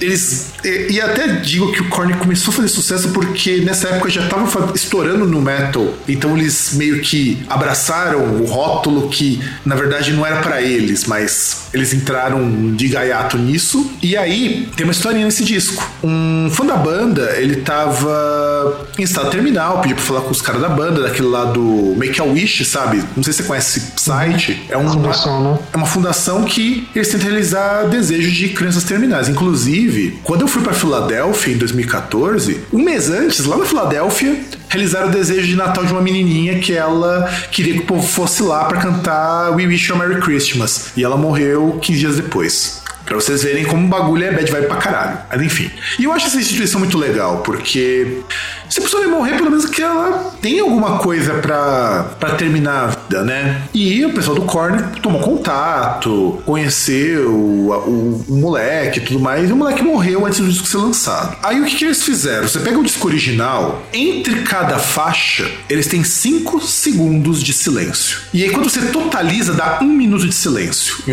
em, por conta desse que morreu em estado terminal. Quando chega na música 13, você teve um minuto de silêncio entre as músicas.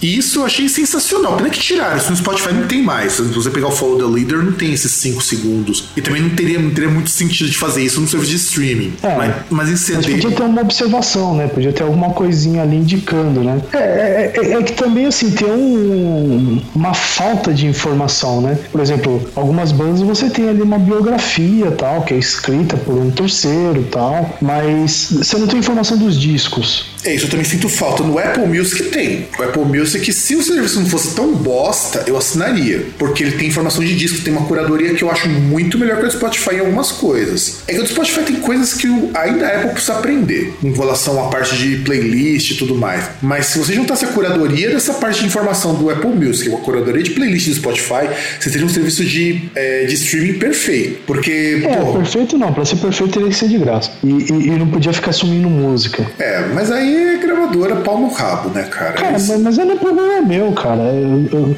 o, o problema não é meu que tô ouvindo, o problema é dos caras ali. Porque, é de quem tá oferecendo. Porque não são eles que oferecem, quem oferece é a gravadora. Eles apenas disponibilizam um caminho para que a gravadora possa oferecer de maneira legal e que as pessoas não precisem baixar. O problema burra é a gravadora que tira. Pense por esse lado. Eu também acho, acho. E, entre outras coisas, inclusive, que você vê bandas aí, um monte de coisa, por exemplo, Motorhead, que falta disco. Mas é porque o Motorhead, é, gra... bandas... é porque o Motorhead é complicado, eles têm disco um pouco em cada gravadora, né, cara? Ah, mas é igual eu falei pra você, do Creator, que sumiu um disco. E só sumiu aquele, eu achei muito estranho, só sumiu aquele. Sim. E, e sumiu dali, sumiu do Deezer, sumiu do Apple Music, sumiu do Tidal, eu fui dar uma olhada, realmente todos os serviços. Aí eu não, sei se, eu não sei se eles vão subir uma outra versão, porque pode acontecer isso, ou se eles estão renovando o contrato. Pô, mas aí some um disco, cara. É, eu também achei estranho, porque os outros discos que é da mesma gravadora a qual estava afiliado com o Slayer continuam. Com o Slayer não, com o Creator continua. Eu não entendi também. É, é que, que é aquele negócio. Fui, fui ouvir Motorhead e o Bastard sumiu. É, é o tipo de coisa que é foda. A gravadora é, é um caralho de 30 centímetros por 16 enfiado no cu, sabe? É, e, e aí, só pra deixar de tergiversar, é, eu acho interessante, não gosto de corne, mas assim, que a capa do disco, que até ela, ela é relembrada no, no, no disco, na, no videoclipe do single, né, que é o Freak on a Leash, que é uma capa assim bem feita, bem desenhada, e, e que justamente que tem uma coisa interessante no Freak on a Leash, que o videoclipe ele tem a, a, a, a mescla de, de elementos, né? Porque, em primeiro lugar, você tem aquilo que depois. Aliás, não sei bem se é a mesma coisa que aparece, por exemplo, em, no Matrix, que é aquele negócio que, tipo, tá lá, é, é, tipo, mostra meio história em desenho animado, né? Que aí tá lá o cara, o policial, ele vai atirar, aí ele quase, tipo, acerta uma, uma menina lá que tá pulando amarelinha, né? Tipo, o policial dá um tiro ali. Que, que aí, se eu não me engano, acho que eles. É, então, crianças que elas, tipo, invadiram um lugar lá, tipo, um, um lugar fechado, acho que é um ferro velho, sei lá, mas elas estão lá brincando, né? Tipo, pulando amarelinha, essas coisas. Aí o segurança vai lá, ele dá um tiro e aí ele quase acerta a menina, né? E, e, o interessante é que assim, que dá o tiro e tenta ver aquele negócio mais ou menos da.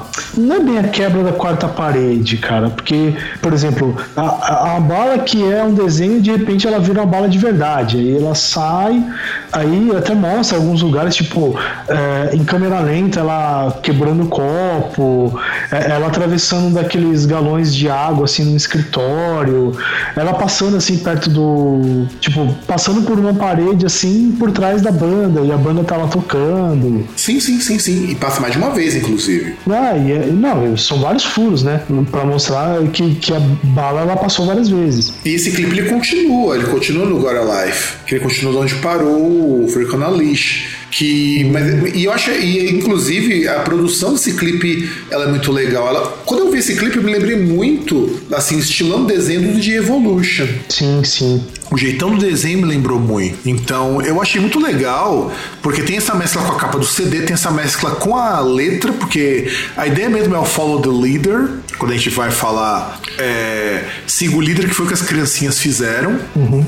E, e, é claro que vai parecer com o do com do, do The Evolution, porque quem fez também foi o estúdio do, do Tony McFarlane. Então quer dizer, acho que os caras viram o clipe do Pearl Jam, ficaram inspirados e resolveram pedir. E de vez em quando eles utilizam, o pessoal da Puma utiliza essa música lá nos encores dele. Hum. Indo para setembro, eu só vou citar assim bem brevemente, porque eu tenho que falar de uma das coisas que eu descobri, e é de uma banda que eu não gosto, é uma banda que é uma música que eu também não gosto, mas que é muito engraçado quando eu descobri, graças também ao Marcos Mion, que eu descobri a, a origem dessa música. Ace of Base Cruel Summer. Ace of Base é uma banda de pop, daqueles pop bem nojento, bem. bem... Europop, né? É, Europop, bem lembrado, o Europop. Só que eu descubro que Cruel Summer não é uma música do Ace of Base. Não, a banda. Nossa, essa música nem lembro de quem que é isso aí, mas. É, é de um grupo de moças da década de 80 ou de 70, alguma coisa assim, chamado Bananarama. Sim. Ah, aliás, o Bananarama que. Não, não, não é. Não, pensei em outra coisa, mas não é deles, não. Não é delas. E, e quando eu descobri isso, eu falei, cara, mas como assim é do Bananarama? Aí eu fui comparar, realmente, é, é a mesma música. Porque às vezes é só coincidência. Aí eu falei, pô, o ritmo é muito parecido tal. Eu falei, não, e é um cover. Só que não tá. Não, quando era cover, não vinha marcado. Os artistas marcavam que faziam cover, né? Eu descobri que era o cover do Bananarama. E a música original, ela é muito melhor, cara. É muito cara, melhor. Mas é, mas é mais ou menos a mesma coisa do Tainted Love, por exemplo, né? Sim, que é uma música antigona pra caralho. Só, só que quem, quem nasceu aí na nossa geração jura de pé junto que é do Soft Cell. Sim, sim, sim, sim, sim. Tem o Tainted Love, tem tem uma outra música também que o Marilyn Manson regravou, que eu agora me esqueci, que... Não, Marilyn Manson regravou Tainted Love. Não, ele também regravou outro cover. Ah, não, mas e Sweet Dreams? É, então, Sweet Dreams, que também não é dele. Não, mas ele, mas ele gravou muito antes. Você ia gravando na década de 90. Então, e, e, isso que eu acho que é bizarro, porque são músicas que as pessoas não acreditavam as bandas. E muitas vezes, se você era um, um jovens do rock que nunca tinha ouvido essas coisas nos 80, você não ia sacar de quem que era. Ou quando era uma banda Ou muito obscura. antes, né? Ou até antes. Como no caso do Ace of Base que pegou música do Bananarama. Que é do segundo disco do Bananarama. É, cara.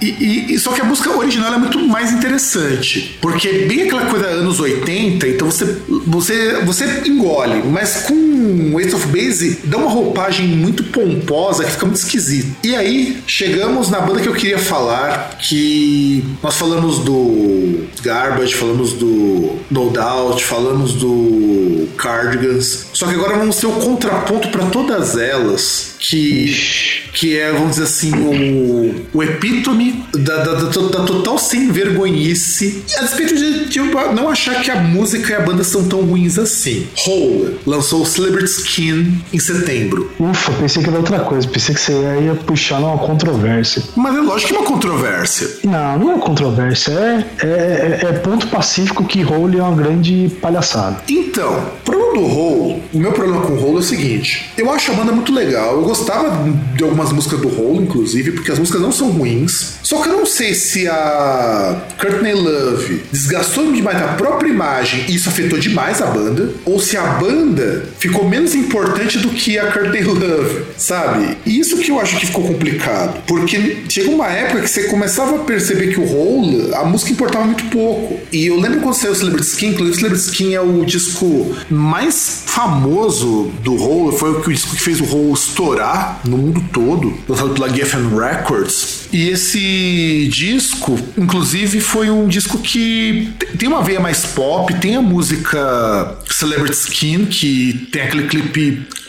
estranhíssimo. E, e, a Malibu também, que, que é uma música até ok. E assim, Celebrity Skin foi um disco muito bem cotado na época, muito bem visto, muito bem, é, vamos dizer assim, resenhado. E de verdade, eu achava que era um disco muito legal. Só que ao mesmo tempo, o que acontece? Esse é um disco que marca muito umas aquelas briguinhas que a Courtney Love teve com o Billy Corgan, porque cinco músicas desse disco foram escritas pelo Billy Corgan junto com ela. É, é sério, cara. Inclusive a própria Celebrity Skin é do Billy Corgan também.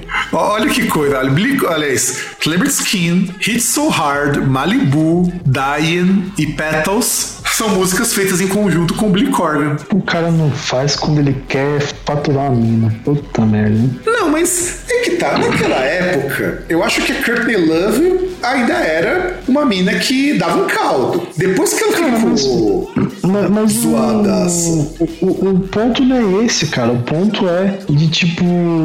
Do, do, cara assim, dele pegar, fazer o. Tipo, dele ir lá e ajudar a mina. Não sei aí qual a intenção. Se ele só queria faturar ou se ele queria mesmo ajudar uma artista que estava começando. Duvido muito. E da Courtney Love de se aproveitar disso, entendeu? É, porque. Porra, esse disco ele é um disco bem feito porque tem boas participações. Tem boas. Tem a Melissa Den Maur tocando baixo nesse disco, que depois vai tocar no Smashing Pumpkins. Sim, sim, que ela entrou no lugar da.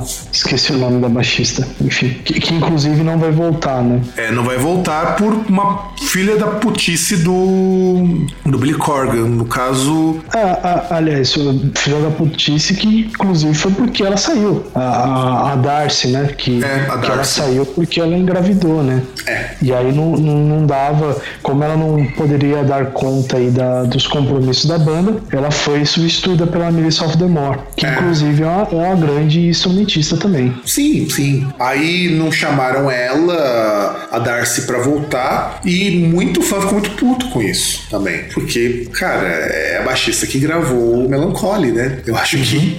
acho que isso pesa. É, se ele chamou o baterista lá, que era amigo dele lá, que saiu porque se drogava mais que sei lá o quê, mais que senador brasileiro. Exato, cara. Se ele chamou os, o, o cara que só voltava a bater na mãe para comprar crack, porra por que, que não vai chamar uma mulher que teve que sair por uma coisa assim tão banal, tipo engravidar, né? Né? É, tipo, ela, ela só teve que sair porque ela não tinha como se dedicar 100% à banda, porque ela tinha um outro ser humano que ela tinha que, que criar, né? É, é, é foda, cara. É, do Billy Corgan, meu. O Billy Corgan ajuda a Love a escrever música, a Courtney Love mete um chifre nele, depois a Love fala mal dele, e de boa. E aí uma mina que só teve que sair porque tinha motivos naturais e ele não chama. O Korg realmente é um cara muito, muito estranho. É um caso a ser estudado. Um caso a ser estudado, é verdade. Aí tem o Mechanical Animals do Marilyn Manson em setembro. Esse disco é importante porque é o disco que faz o Marilyn Manson também estourar no mundo todo. Porque ele muda completamente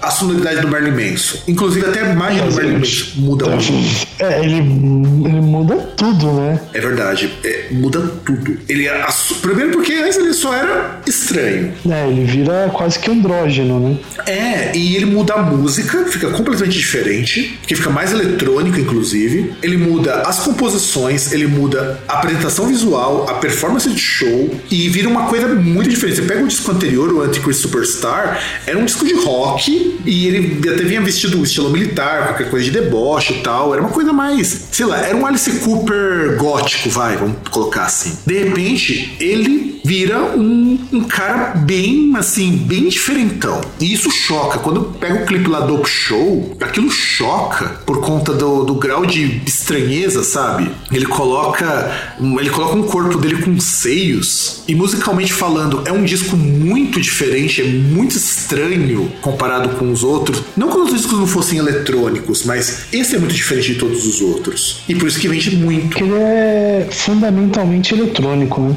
É, ele é fundamentalmente eletrônico, muito. Inclusive, você percebe pela própria batida do disco, que é uma batida mais. É, é mais estilão de banda de música de synth pop, essas coisas, de techno, não é tanto uma batida de rock como era nos discos anteriores. Apocalíptica lança o Inquisition Symphony, que nós já comentamos isso, eu não lembro de que programa agora, porque o trabalho me comeu a memória, mas nós comentamos que é onde eles gravam o primeiro disco de metal instrumental, e foi e, e esse disco ele sai depois do Play for Cellos, que é quando eles tocam Metallica. É, Please, Meta Please Metallica by Four Cells. By Four Cellos. E, e, esse disco é o que eles tocam as músicas autorais. E eu vou dizer, é aquela época que o Apocalíptica era uma banda legal. Não, não, uh, só tem uma coisa aí, não só músicas autorais.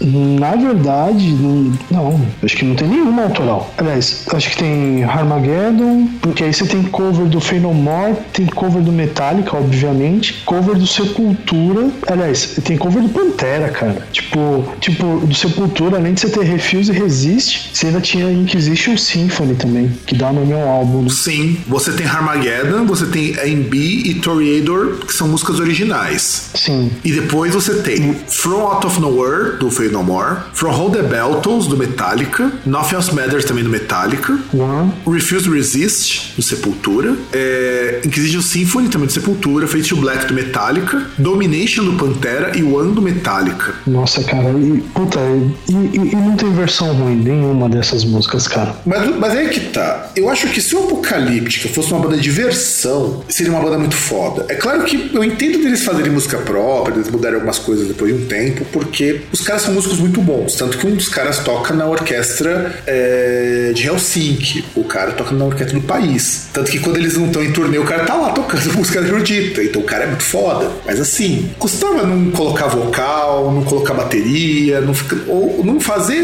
o Apocalíptica virar mais uma banda de metal. Cara, é, é, é que na verdade eles, não sei aí se foi algo planejado, eles foram tornar o, o som deles mais palatável.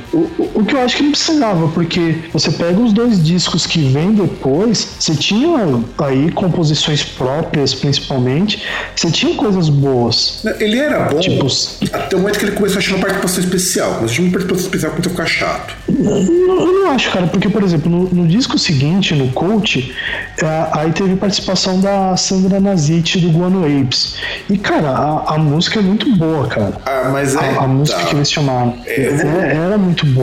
Eu vou falar a mesma coisa que o amigo meu fala. A partir do momento que você começou a colocar vocal, o Apocalíptica perdeu o diferencial dele. Passa a ser mais uma banda de metal, só que só troca os instrumentos. Então, é que aí, por exemplo, essa música, na verdade, assim, o... eles têm uma música chamada Path, e eles fizeram um negócio tipo Path Volume 2, que aí tinha o vocal. E era só essa música no disco inteiro. Aí tinha covers também. É que aí no, no Reflections que já veio é, música com, com bateria, e no caso com, com a participação do David Lombardo, né? Tocando bateria. Que ficou uma bosta. Ficou uma bosta. Eu gosto do David Lombardo, mas ficou uma bosta. Uma bosta. E olha que o Reflections é até um tipo que eu gosto. Mas eu já falo, mas eu já achei uma bosta. Esse tipo de coisa. E aí depois vem o resto que eu prefiro esquecer, porque aí já não é mais apocalíptico. Bom, e aí tem o Kiss lançando Cycle Circles, que é considerado um dos piores discos do Kiss pela crítica especializada, mas eu falo que é um disco muito honesto. É uma coisa honesta vindo do Kiss. É. Porque é um disco de retorno bom, tem músicas boas. É, é o disco que trouxe a, a, a turnê do Kiss pro Brasil, né? Em 99. Inclusive trouxe a turnê Eu Rammstein. Sim. E... Que pena que eu não pude ver o Rammstein. Eu, eu queria ter ido. A, aliás, eu queria ter ido por causa do Kiss. E aí depois de algum tempo que eu descobri que deveria ter ido por causa do Rammstein. Porque falaram que o show foi muito legal do Rammstein também. Mas que eles foram vaiados. E, e olha que coisa irônica. O Rammstein foi vaiado porque naquela época você curtir rock industrial, metal industrial, não pegava bem pros roqueiros, pros roqueirão. Mas depois Rammstein estourou no mundo. E aí esses mesmos roqueirão começaram a curtir. É, é, é aquele negócio, né? No, no, mesmo Fúria Metal, depois Riff Metal, Riff MTV, em que passava Kiss, começou a passar Rammstein. Exato. Como passava o, o Rob Zombie, como chegou a passar Apocalíptica. Sim, sim, sim, sim, sim. E aí vamos para outubro. Outubro vai ficar interessante. Temos o lançamento de Symphony of Enchanted Lands do Rhapsody, que eu sei que esse é um álbum que você curte, César. Cara, ah, é, é um disco divertido, cara. Não dá pra. Eu gosto. Tem aquela que pra mim é a melhor música do, do. É a minha música favorita do Rhapsody of Fire. Só isso. Eu gosto muito desse disco, embora pra mim ainda o meu favorito ainda é o Dawn of Victory, porque é o melhor disco deles em termos de muita coisa. E também porque é muito difícil eles fazerem uma música que supere Holy Thunder Force. Muito difícil eles superarem isso. Mas é um disco que eu vinha conhecer depois de conhecer o Dawn of Victory. E, e eram discos que eu usava muito pra jogar RPG. Muito antes de saber que esses discos eram sessões de RPG do Luca Turilli. Depois ele transformou na história lá de Algalord. Uhum. E que meu irmão me falou, eu não peguei pra escutar. Um dia a gente precisa fazer isso pra podermos fazer isso num programa. Pegar. O Rhapsody regravou todas as músicas com outro vocal. Putz. Num disco. Não falou que o vocal parece um morto. Eu não escutei ainda, não tive coragem. Isso quer dizer, isso- o Leone não volta mais, pelo visto. Ah, isso aí é. Ó, tá, tá feliz no Angra, né? É, tá feliz no Angra. Aí o Sepultura lança o controverso Não, só- Against. Queria falar um negócio antes, eu queria ser um pouco polêmico. Ele falar que Emerald Sword é, chuta a bunda de Food the Fire and Flames. Só isso. Chuta, com certeza chuta. E aí, voltando aqui, nós temos Sepultura com Against, que é o disco que sai, que o Max saiu na metade desse disco e o Derek teve que segurar o rojão. E, e que é um disco que teoricamente ele não era ruim, porque ele prosseguia naquela, naquela pegada do Max de incorporar músicas de. Ah, músicas que não, não, sei, não seria música popular, né? De incorporar música folcló- folclórica, só que aí de, outras, de outros povos, né? Como por exemplo música de os taikos japoneses, né? Sim, sim, sim. Mas aí o disco, eu acho que o Against ele sofre com um problema de que você pega uma banda que precisa se reestruturar. E é foda você perder o cara que era muito muito marcante pra banda. E eles resolvem substituir por um negro americano que é completamente diferente do Max. E que você tem uma guitarra menos também. É, é, é que aquele negócio, né? Fica meio difícil você tocar um projeto na metade, sendo que o cara que saiu fora é o gerente do projeto, né? Exatamente, é muito difícil fazer isso. E então ele teve que se virar. Então eu acho que esse disco sofre com esse problema. Não é um disco ruim, não. Eu acho Choke uma puta de uma música. É, é- é um disco irregular, né? É, é- Não tinha nem como ser diferente. É diferente do Nation, por exemplo, que eu já acho um disco bem melhor. Ele é um disco mais coeso nesse sentido. E aí temos o Manu Chao com Clandestino, que é quando. é, acontece um fenômeno muito curioso aqui no Brasil. No Brasil, o pessoal achava que música espanhola não daria certo. E o Manu Chao meio que foi o começo desses grupos que cantavam em espanhol aparecendo na MTV, junto com a Shakira, junto com a Cristina Aguilera, que naquela época ela ainda cantava em algumas músicas em espanhol. Aquele Yola Tango também. É, Yola Tango e tudo mais. E eu acho que o Manu Chao, desses músicos latinos, era o melhorzinho, porque o Manu Chao ele incorporava muito da música folclórica regional. Eu lembro que eu escutava Clandestino e eu achava assim, de uma sonoridade, um folk tão, tão bacana, que inclusive ele chegou até a fazer show aqui no Brasil. E, e numa época que as pessoas achavam que música em espanhol não vendia, que as pessoas queriam ouvir música em inglês. Acho que ele veio tocado até no Free Jazz, né? Eu acho que foi, acho que foi. E aí vai- saiu também, e aí vai começar a minha relação de ódio com esta banda. Where Are You and Nothing do Placebo. Que puta que eu pariu, como eu detesto essa banda. Eu detesto Placebo, todas as minhas forças.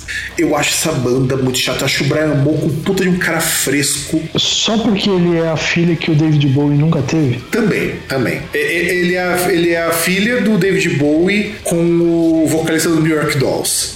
E provavelmente foi batizado pelo Klaus Nome, alguma coisa assim. Cara, Placebo é um daqueles grupos que aparecia, sabe naquele programa do, do lado B do Massari? Sim. O Pedro Massari me, me ensinou a gostar de muita banda legal. Pô, eu conheci o Voivod lá. Eu vi o clipe de Astronomy Dominic, cover de Blood, que eu achei do caralho. E eu passei a cur- curtir música bizarra por causa do Massari. É, batia.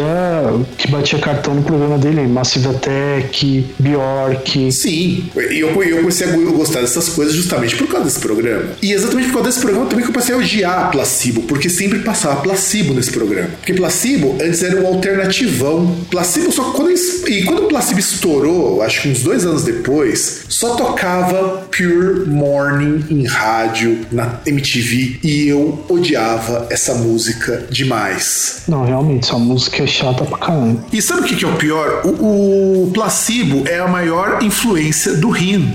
É a maior influência do Rin. O, um amigo meu que não gosta do Rin, ele falou uma coisa que é muito, muito, muito sagaz e eu concordo com ele. O Rin é um placebo com vocal menos fresco. E é verdade. E é um placebo com vocal menos fresco. Não, e é, e é mais rock também, né? E é um pouquinho. Não, mas o placebo tem músicas mais rock. Isso que é foda. Tem, tem, por exemplo, Every You, Every Me eu gosto. Então, cara, e sabe que eu, eu preciso pegar de vez pra escutar, porque teve uma música do Placebo que eu discotequei, e a música não é ruim, eu só não consegui gostar dela. a Taste of Man. A Taste of Man, se você trocar o vocal, você transforma uma música do Rim.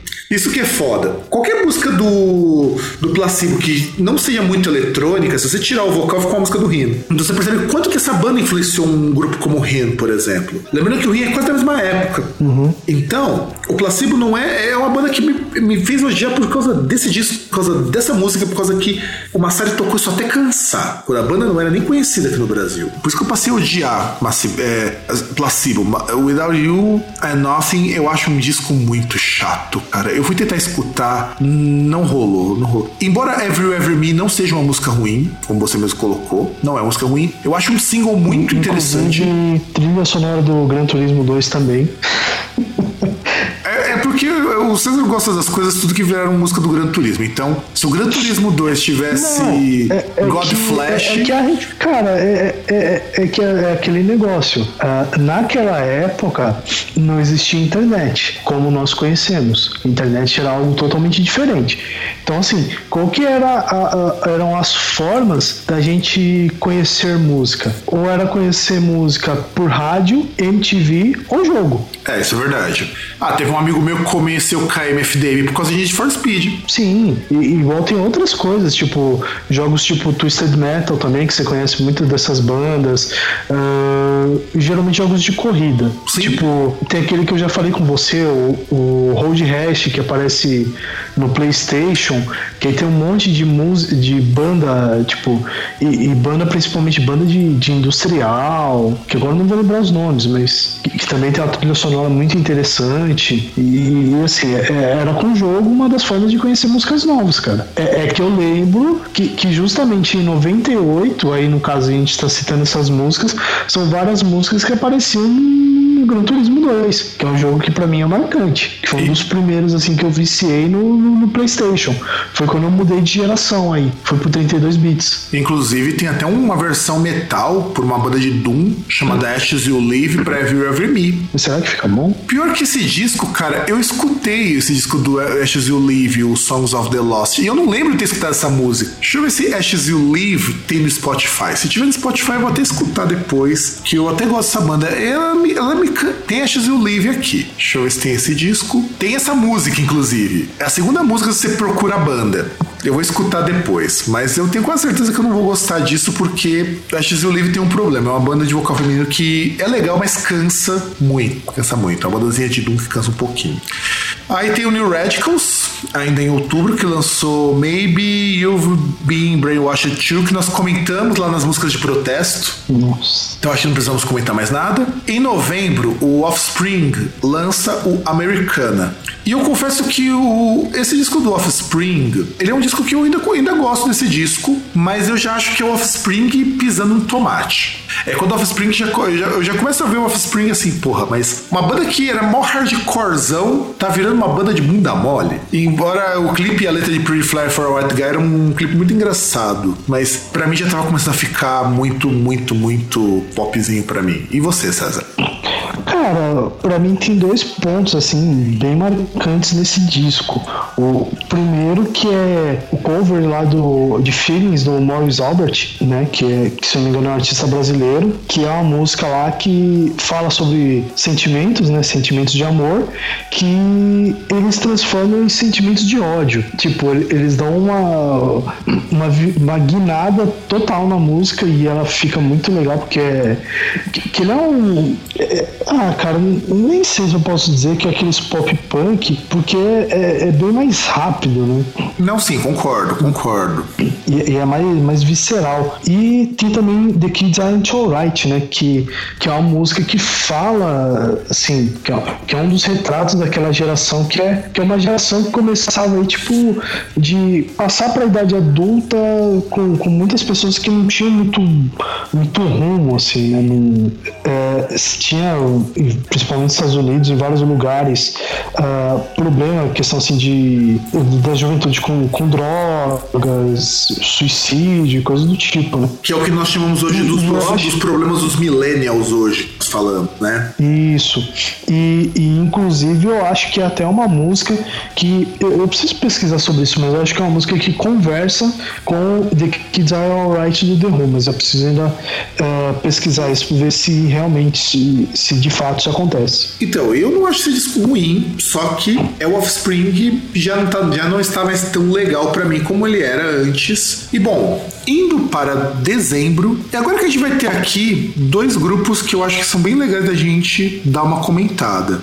O primeiro é o Nightwish, que lança o segundo disco, o Oceanborn, enquanto o Nightwish ainda não era a banda que é hoje. E aí tem uma coisa interessante sobre esse disco. É um disco tão complexo que a banda não conseguia executar ele ao vivo. Você imagina, os caras compuseram, fizeram puta de um disco foda e não dá pra tocar ao vivo, porque eles não têm habilidade pra ah, isso. Cara, mas é. Não, tá, tudo bem. Se você não tocar porque você não tem habilidade pra tocar, é, é complicado. Mas sabe por quê? Uma coisa é você fazer no estúdio.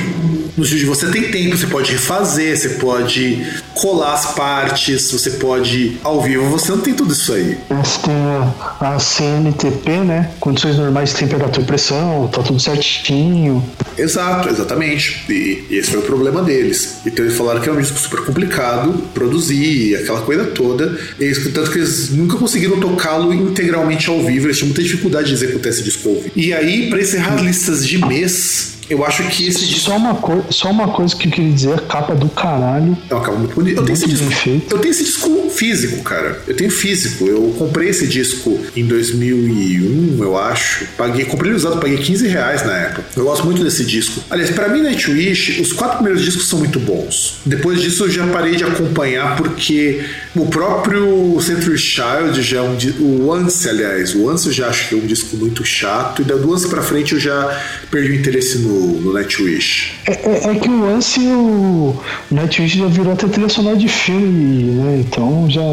É, e eu não gosto, já, eu não gosto de Nightwish a partir daí. E, e, a, e o trabalho solo da Tarja é o Anse tocado várias vezes, então por isso que não me agrada. E aí o último disco. Você vai falar Century Child, pelo amor de Deus, né? Phantom of the Opera, puta. É, eu ia falar Century Child e ia cometer essa blasfêmia. Eu, peço perdão pelo vacilo. Porque Century Child é um puta de um disco também. Embora o meu favorito é. seja o Wishmaster, que eu acho um disco do caralho, o Wishmaster para mim é o melhor disco deles, até porque eu gosto muito da própria Wishmaster mas eu, mas Century Child, porra, of the Opera, a própria Century Child, cara, é foda. Esses quatro primeiros discos são muito foda. E, e, e, só pra citar antes, pra não te interromper mais, é engraçado que justamente os melhores discos não tem no Spotify, né? Incrível isso. É, ainda bem que eu tenho eles físicos e a gente pode baixar a hora que a gente quiser. Sim, infelizmente a pira... o Spotify nos obriga a sermos piratas. Não, piratas não, desculpa, mas eu, eu não pago ninguém ninguém pelos discos e eu não ganho dinheiro com eles. É simplesmente compartilhamento de conhecimento. Exatamente. Os meus eu tenho físicos, então eu não pode, os artistas não podem reclamar. Não, não. E, e no, no, dia que compartilhar conhecimento, é, você passar conhecimento pro outro for crime, me prenda, por favor. Exatamente. Caralho, vai tomar no cu. Onde, onde meu irmão está, isso pode render multa e cadeia, viu? Ah, eu tô no Brasil mesmo, República da Banana aqui. Por isso que, ele, por isso que quando eu preciso quando ele precisa baixar alguma coisa, ele pede pra mim. É, não, inclusive teve uma vez que ele pediu pra mim, inclusive. Pra você ver. Recentemente, ele pediu pra mim. Até foi engraçado que o que ele pediu pra eu baixar, eu. Caramba, eu, eu coloquei. Puta, qual que era o nome? Coloquei o nome de uma música estourada aí, ponto MP3, inclusive. É, pra porque... poder disfarçar. É, porque o barato lá é louco. Infelizmente, primeiro mundo é isso aí. Bom. É, mas não tem motivo, né? É, mas não tem motivo. Eu, a gente perdoa porque realmente lá o bagulho é louco. E lá, pelo menos, tem uma internet de 64 mega pelo preço que eu pago, uma de 25. Não, e, e lá as coisas são acessíveis, né? Então você não tem motivo pra piratear. Verdade. Que nem eu disse o Ned do Alcest para mim. É inconcebível num país que você paga 9 euros por um disco, a pessoa piratear porque o salário é muito mais alto que isso. Sim. Então vamos lá. Evanescence lança o primeiro disco em dezembro. E tem que ser marcado isso porque, cara, Evanescence eu não gosto, eu acho Evanescence uma banda muito chata. Eu tenho amigas que amam Evanescence com todas as forças da alma, mas para muita gente Evanescence foi a porta de entrada pro metal. Muita gente só veio conhecer Nightwish, só veio conhecer Power Metal por causa do Evanescence. E Evanescence não é uma banda de metal, mas é muito próximo disso. Que tem aquela questão do vocal feminino também, né? Vocal feminino, música, e, e, assim, e era uma banda que ela fugia do padrão do método que se fazia em 98. Enquanto no metal era muito aquela coisa de rap metal, ela é aquela coisa de um vocal mais próximo do vocal operístico, o que quer que seja. É, vocal mais lírico. Então era uma, uma pegada mais, mais ok, sabe? Então, por isso que, que esse disco fez um puta sucesso. É, e, e, e, era, e pegava aquilo que era tendência na Europa, né? Que era você ter o vocal lírico, assim, feminino e algumas vezes o contraponto com o vocal gutural masculino. Sim, tinha um pouquinho disso, bem pouquinho, mas tinha. E isso gerou para ela também uma fama muito grande nos Estados Unidos, que é onde isso era uma grande novidade. Quando na Europa isso já tinha até começado a cair um pouco em declínio, porque começou no Theater of Tragedy, não no Theater of Tragedy começou, mas o Theater of Tragedy meio que consolidou essa tendência e tinha dado uma caída nos Estados Unidos, ganhou um gás com Evanescence isso aí. E depois para depois ganhar nos anos 2000 voltar isso a ser moda. E bom, disco brasileiro sem mês declarado, o Skank lançou o Siderado, gravado lá no Abbey Roads, que tem as músicas Resposta e Saideira. E, e eu quero só dizer uma coisa antes de perguntar a vossa opinião sensata, sincera e precisa sobre Skank. Eu sempre achei Skank uma banda muito sem graça. Eu não sei como que essa banda conseguiu fazer sucesso fazendo umas músicas tão ruins. E tu, César? Cara, Skank é um caso para ser estudado. É. Não, eu acho que dá para entender o Brasil como nação uh, analisando Skank, porque não dá, cara, não dá. E pior que eu conheço um pessoal que regravou uma versão metal de daquela música Uma Partida de Futebol. É, é, é que a ideia por trás da música é boa, é que não. sei lá, cara. O que não me desce no Skank é porque eu acho assim, o primeiro disco do Skank que eu ouvi, eu acho a ideia da banda muito legal, mas sabe quando a banda precisa começar a pagar boleto e aí cai numa coisa meio J Quest, fazer aquilo que mais vende, ficar tão popular e começar a fazer o som mais bosta possível? É isso que aconteceu com o Skank. É uma coisa que aconteceu com Cidade Negra, com todas essas bandas da época. É, é, é que eles abandonaram aquilo que eles faziam, né? Porque eles apostavam muito na, na mistura aí com ska e que era algo novo no Brasil, né? E aí depois partiram para fazer baladinha. Não, isso, isso é verdade, isso é verdade. E eu queria então, só pra gente poder encerrar e fazermos o exame pronto, já tá muito longo, falar dos ah, das menções honrosas. Você tá com o Evernote aberto aí, César? Não. Deveria estar pra gente poder citar algumas coisas, mas beleza. Que eu coloquei aqui os um monte de disco que a gente não vai comentar, mas eu gostaria de citar e falar brevemente alguma coisa. Se você quiser citar alguma coisa, fique à vontade. Morbid Angel lança o Formulas Fatals to the Flash, que é um disco que eu acho bem ruim no Morbid Angel. Lacuna Coil lança o primeiro EP, Lacuna Coil. Tem alguma coisa para dizer sobre esse EP, César? O Converge lança When Forever Comes Crashing, que é um disco bem legal. O Cannibal Corpse lança o Galleries of Suicide, que eu não. Eu, é um disco que eu amo do Cannibal Corpse, mas não é um disco tão relevante assim para merecer eu discutir no programa. Ark Enemy lança Stigmata, que é o último disco com vocal masculino, antes da Gila Gosson entrar na banda. O Halloween lança o Barrington Hall, que o César ficou pistola porque eu não falei do disco. Então aproveite, fale alguma coisa sobre o Barrington Hall. Eu tenho esse disco físico. Eu tenho esse disco físico, César.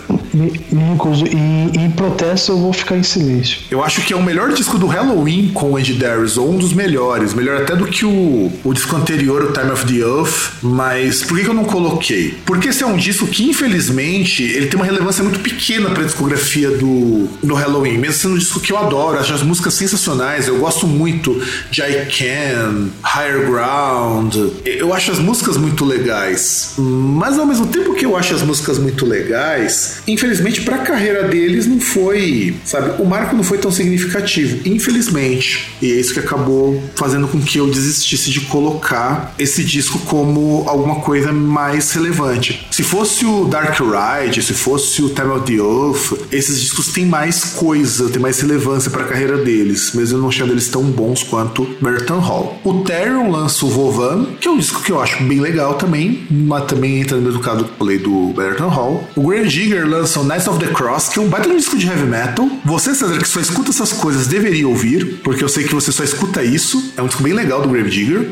O Soilwork lança o Steel Bath Suicide, que é um disco bem legal. Monster Magnet Power Trip, mais ou menos, eu não gosto tanto desse, do Monster Magnet. O Anathema lança o Alternative 4. Stratovarius lança o Destiny. Tem alguma coisa para dizer sobre o Destiny, César? Não, também não. Porque não é assim, é um disco legal só. Um disco bom, eu acho que só isso. Não tem muito mais o que eu colocar aqui.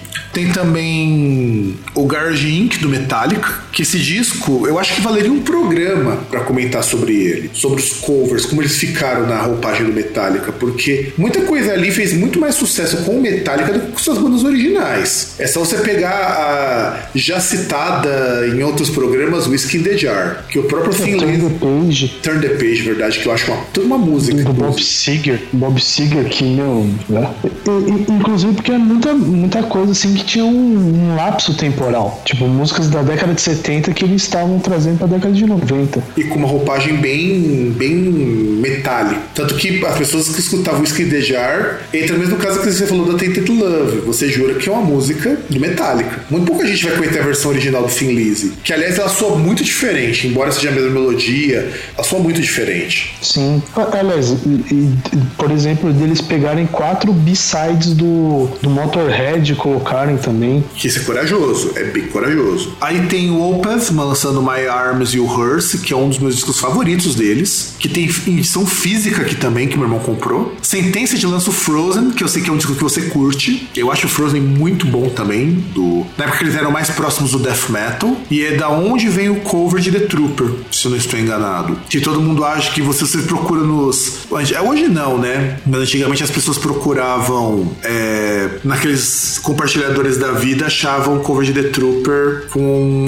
outra banda, mas era o. Aliás, minto, não é nesse CD que vem o cover de The Trooper. É nesse CD que vem o cover de Wasp, vem o cover de Faith No More e de Radiohead. Que aliás eu. E, e, e na época que eles eram mais death metal e tudo mais. Também temos como para poder. Só pra gente poder encerrar.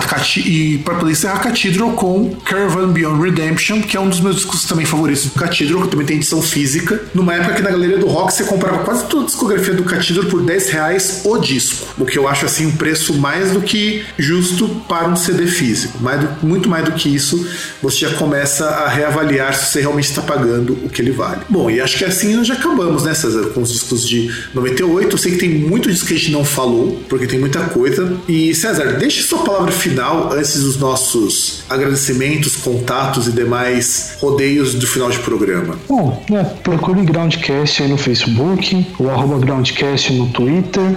Se você quiser mandar um e-mail, contato arroba groundcast.com.br. Procure groundcast.com.br. Se você quiser ver aí, no caso, ouvir os episódios do podcast, ler, lá tem alguns textos também, resenhas, tem as entrevistas também, é, aquelas que não, não aparecem no episódio, né? Sim, a gente ainda tem entrevista escrita, menos frequente porque eu estou com muito menos tempo para fazer entrevista escrita ou para traduzir. Acreditem, é, não é por falta de interesse, mas sim por falta de tempo. E bom, galerinha, é isso. Eu acho que a já ocupou demais o tempo de vocês. Um grande abraço para todo mundo e tchau!